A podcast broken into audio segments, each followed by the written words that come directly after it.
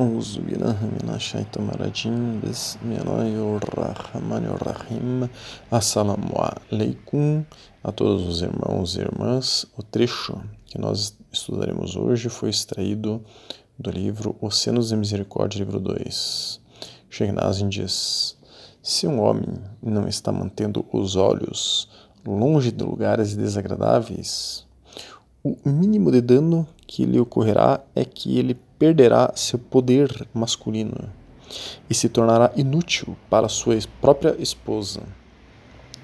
Nós temos estudo sobre controlar os olhos. Quem mantém os olhos é sempre forte. Portanto, os profetas e Aulia nunca perdem o poder. Nós temos estudo sobre Aulia. Aulia são os amigos íntimos de Allah subhanahu wa ta'ala, aqueles que mais se aproximam dele. Nosso grande Sheikh, ele se referindo a Sheikh Abdullah Faiz Dagestani, 39 mestre da Ordem Naqshbandi falecido em 1973, se casou depois de completar 100 anos.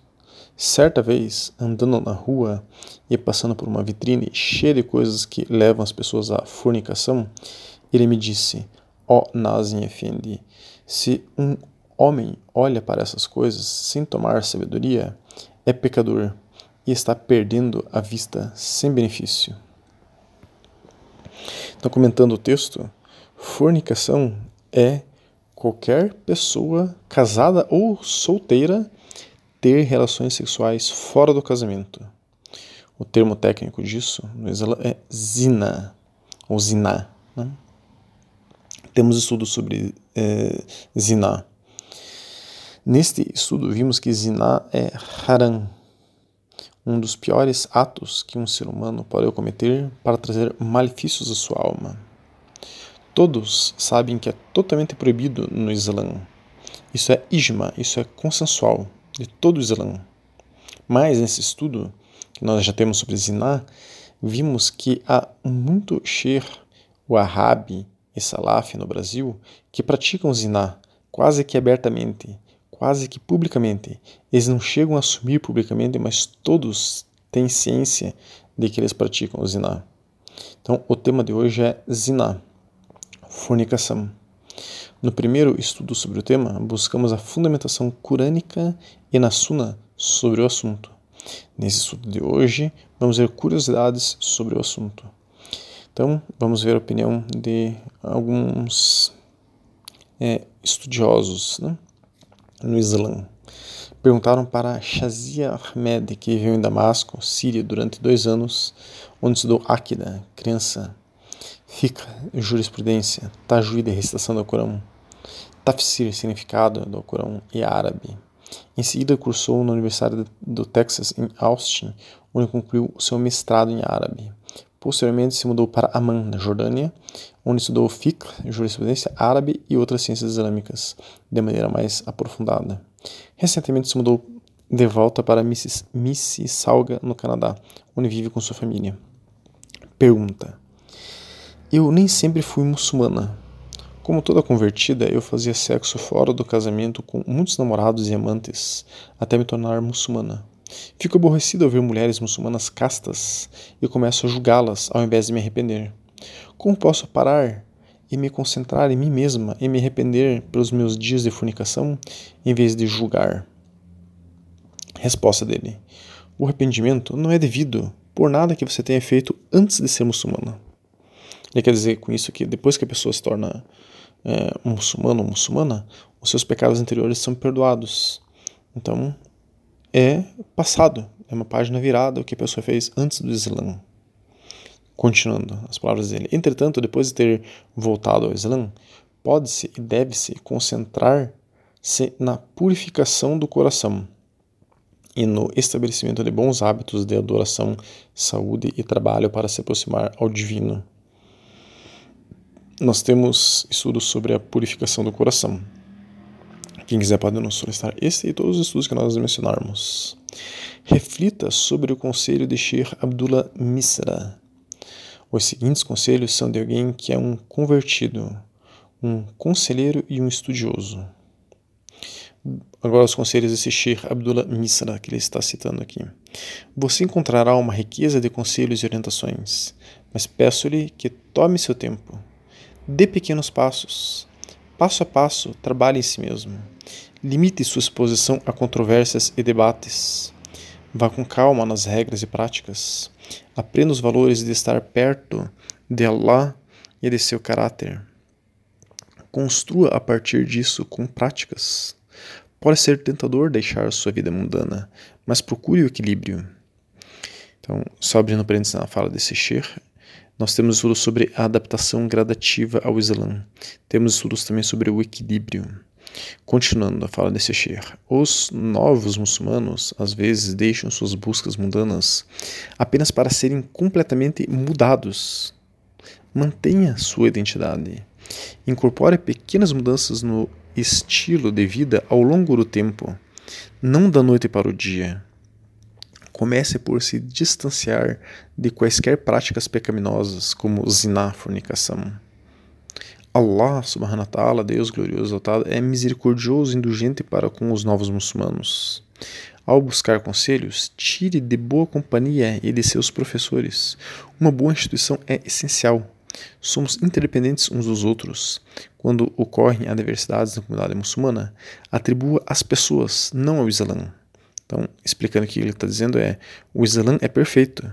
Apesar que muitos muçulmanos e muçulmanas é, fazem muita coisa errada, eles não estão sendo exemplos de Islã. Então, a culpa de vários muçulmanos e muçulmanas fazerem várias coisas erradas não é do Islã, e sim destes, dessas pessoas. Né? E o que ele diz para procurar boas instituições são instituições Ahlus quer dizer, alguma escola que ensine uma única jurisprudência do Islã clássico, não instituições wahhabis e salafis que sequer são sunitas clássicos tradicionais. Continuando a fala desse Sheikh, quando você se encontrar em dúvida, suspenda o julgamento até que possa buscar clareza. Leve seu tempo com o conhecimento. Tente resistir a se apaixonar por grupos específicos de valores, é, com pessoas de valores duvidosos. Que Allah subhanahu wa ta'ala e o profeta Muhammad sallallahu alaihi wasallam, perdão, se Allah subhanahu wa ta'ala Deus glorioso exaltado e o profeta Muhammad wasallam forem as pedras angulares de sua fé, você não ficará desapontado. Daí, Shazi Ahmed continua depois da fala desse sheikh que ele citou, né? Estabeleça bons hábitos. Comece com a aquisição de conhecimentos pessoais obrigatórios, ou revisando-os, estudando tajwid, a recitação do Corão, e árabe. Mantenha distância da mídia social. Abrindo um parênteses aqui. É, ele se refere, provavelmente aqui, às pessoas se manterem distantes da mídia social, quer dizer, de redes sociais, coisas da internet de wahhabismo e salafismo que só ensinam o Islã errado, né? E grupos que só têm, enfim, debates, polêmicas e coisas é, negativas que não são exemplo de Islã. Então ele diz: mantenha a distância da mídia social e registre que tipos de atividades na internet o distraem ou o levam a pecar ou a perder seu tempo. Cerque-se de irmãs piedosas e religiosas que não se importam com o seu passado e estão em um caminho para mudar a si mesmas e buscar conhecimento. Então, abrindo parênteses aqui, nós temos um grupo de mulheres Naqshbandi. Né? É, não são, elas não são ofensivas, não ficam brigando como outras é, irmãs em redes sociais. É, todas as irmãs são convidadas a participar do grupo Mulheres Naqshband. Quem quiser pode nos solicitar a entrada no grupo. Que daí eu levo essa solicitação para entrar no grupo para a irmã é, Naqshband, que cuida desse grupo. Só é um grupo só de mulheres. Né? Construa uma rotina de adoração, zikr, exercício, alimentação saudável, estudo e trabalho. Então nós temos estudos sobre todos esses pontos, sobre badá, sobre adoração, sobre zikr, né? lembrança de Allah, temos vários estudos. Alimentação saudável também temos. Terminando, em resumo, procure apenas o que lhe beneficia. Arrependa-se diariamente e leve a sério este conselho. Dois pontos, ela vai, vai citar aí uma outra pessoa. Seu nafs, se você não o mantiver ocupado com a verdade, ele o manterá ocupado com a falsidade. Então, Está sendo citado aqui Imam al-Shafi, que é o fundador da escola é, sunita tradicional Shafi, né? há mais de mil anos atrás. Esse é um lindo conselho do Imam Shafi. Nafs é as camadas do ego, né? Nós temos estudos sobre os nafs. Ele fala então suas camadas do ego, se você não as mantiver ocupadas com a verdade, elas o manterão ocupado com a falsidade. Então uma mãe perguntou ainda para Shazia Ahmed: Minhas filhas estão cometendo ziná. O que devo fazer? Resposta: Lamento que suas filhas estejam transgredindo contra si mesmas, mas você deve continuar a ser mãe delas enquanto estabelece alguns limites. Sobre fornicação, ziná. Como ambas as suas filhas estão vivendo em fornicação, você não deve permitir que os homens delas venham à sua casa. Elas devem entender que as regras de Allah não são uma brincadeira e as transgressões são levadas a sério sob seu teto. Diga a elas que você ainda as ama, mas que Allah e seu mensageiro vêm primeiro. Diga-lhes que os homens não são maus para você de qualquer maneira e que você não teria nenhuma razão para rejeitá-los, porém que eles se convertam ao Islã. Tente dar-lhes alguns livros sobre o Islã ou um mushaf, quer dizer, um livro de significados do Corão, é, um livro de tradução né, do Corão. Talvez isso lhes abra o coração. Passos a seguir. Algumas outras medidas que você pode tomar são estar mais junta de suas filhas e nutrir seu relacionamento com elas. Vá a uma cafeteria com elas ou outros lugares e seja uma figura muçulmana constante na vida delas. Estimule-as a ensinar seus parceiros sobre o islamismo para que um dia tenham casamentos válidos. Se é, eles realmente amam suas filhas, por que não se convertem? O Islã só pede às pessoas que acreditam em, acreditem em um único Deus e acreditem que Muhammad é o mensageiro final. É, elas podem, eles podem aprender e praticar o islamismo com o tempo. E ainda mais uma pergunta que fizeram a Shazia Ahmed sobre o assunto. Pergunta: tenho 28 anos, sou um homem solteiro e costumava me masturbar muito.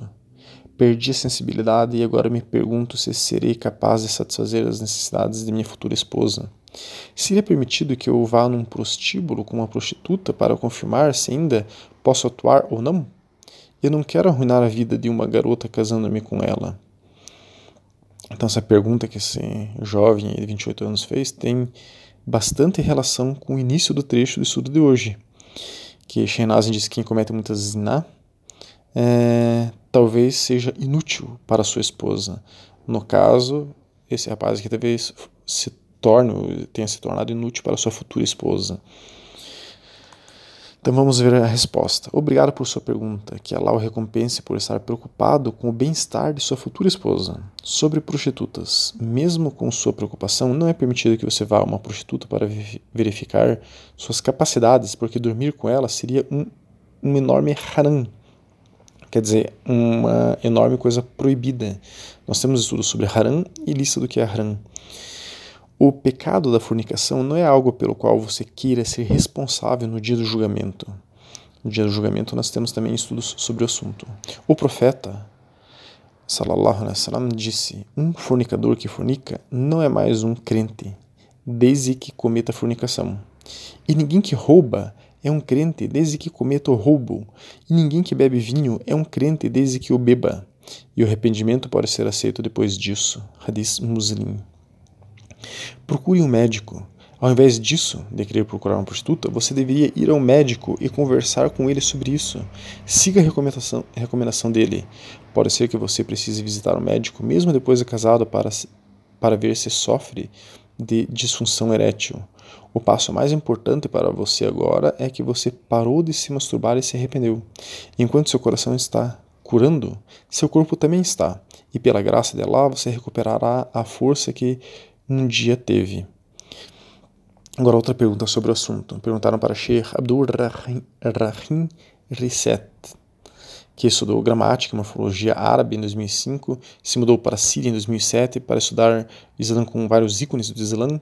Em 2008 se mudou para Amman, na Jordânia, onde continuou seus estudos em fiqh, jurisprudência, uso al fiqh, teoria da jurisprudência, teologia, áquida, metodologia de hadizes, e comentários e também lógica, kalam. Ele também recebeu licenças do domínio da ciência do Corão por diversos sheikhs né, que atestaram que ele dominava as ciências islâmicas. Perguntaram para ele: quais são os perigos das casas noturnas? Ir a um clube noturno é haram? E por quê? Resposta: sobre buscar um escape para atividades haram, quer dizer, buscar uma saída para praticar atividades que são erradas, proibidas. O dano de frequentar boates é imenso. É um ambiente repleto do pior dos feitos, e todo o seu propósito é atrair e seduzir as pessoas a se envolverem com eles. Por onde começar para quem pratica o haram? Allah nos proibiu de cometer zina, fornicação. Nem se aproxime, agora vai estar o Corão aqui, nem se aproxime da fornicação. Sempre foi um ato vil. Que maneira terrível é. Continuando, ele diz: basta dizer que tais lugares promovem uh, ziná e os atos que levam as pessoas a ela. Isto não é um segredo, todos sabem disso. Junto com isso, há um ambiente onde o vinho e o álcool são consumidos abertamente, e até drogas para aumentar o gozo do tempo das pessoas lá. A, a música com conteúdo lascivo é tocada. Então, só fazendo parênteses, a música não é haram, mas a música com conteúdo lascivo sim. O que faz uma música ser haram é ter conteúdo que vá contra o Islã. Mas se uma música não tiver nenhum conteúdo que vá contra o Islã, ela não é haram. Continuando, esse Sheikh diz: Lá tem danças e contatos que não são permitidos, vestimentas indecentes e muitas outras atividades haram. São todas as atrações que chamam as pessoas para esses lugares. Portanto, não. Simplesmente ir para um ambiente assim não é bom para o din, para a religião. É haram, é proibido e é provável que atraia alguém a cometer toda uma série de outras más ações. Pedimos a proteção de Allah de tais lugares e tentações. Na minha adolescência, eu tinha um colega em um dos meus empregos que vinha de uma família boa e religiosa. Ele caiu nesse estilo de vida de clubes noturnos. Infelizmente, seu din, sua religião, escorregou significativamente. A bebida se tornou normal para ele, assim como comer a carne haram não batida de maneira halal vendida em tais lugares. Nós temos estudo sobre carne e temos estudo sobre o álcool. Levou muito tempo e presumo, presumo muitas provações de Allah para que ele se arrependesse e mudasse. Não permita que isso se torne seu caminho. Poupe-se de muitos danos. Pode ser tentador, mas, mas peça a Allah que transforme essa tentação em aversão. Encontre uma boa companhia, alguém que alimente sua alma. Então, irmãos e irmãs, muitos muçulmanos e muçulmanas no Brasil fecham os olhos para a fornicação, fazem sexo virtual, têm relações sexuais fora do casamento e coisas similares. E muito sheikh de mesquita, Wahhabi Salaf, dá estes maus exemplos, fazendo essas coisas e aparentando que isso é normal e aceito que pode ser feito veladamente, que de, de alguma maneira o Islã tolera isso. Todos estão esquecendo do Irsan. Irsan é que Allah, subhanahu wa ta'ala, Deus glorioso exaltado, ele nos olha a cada instante, a cada segundo nós estamos sendo filmados, entre aspas, por Allah subhanahu wa ta'ala. Sorria, você está sendo filmado. Não adianta você ir numa boate noturna e fazer o que você quiser veladamente. Irsan, Allah, Azawajala, Deus poderoso e sublime, está nos olhando a todo tempo. E é para Ele que nós devemos satisfação, é para Ele que nós devemos estar limpos. Que Allah, Azawajala, nos limpe de todas as nossas ações erradas e nos deixe leves, sem peso na consciência por estarmos nos submetendo a Ele e fazendo só coisas que não sujem a nossa alma. É muito melhor o prazer que de não estar fazendo nada de errado e você estar aliviado, aliviada por isso, do que o prazer fugaz, mas que apesar de ser rápido, traz um peso nas costas que as pessoas carregam por muito tempo. Assalamu alaikum wa rahmatullahi wa barakatuh.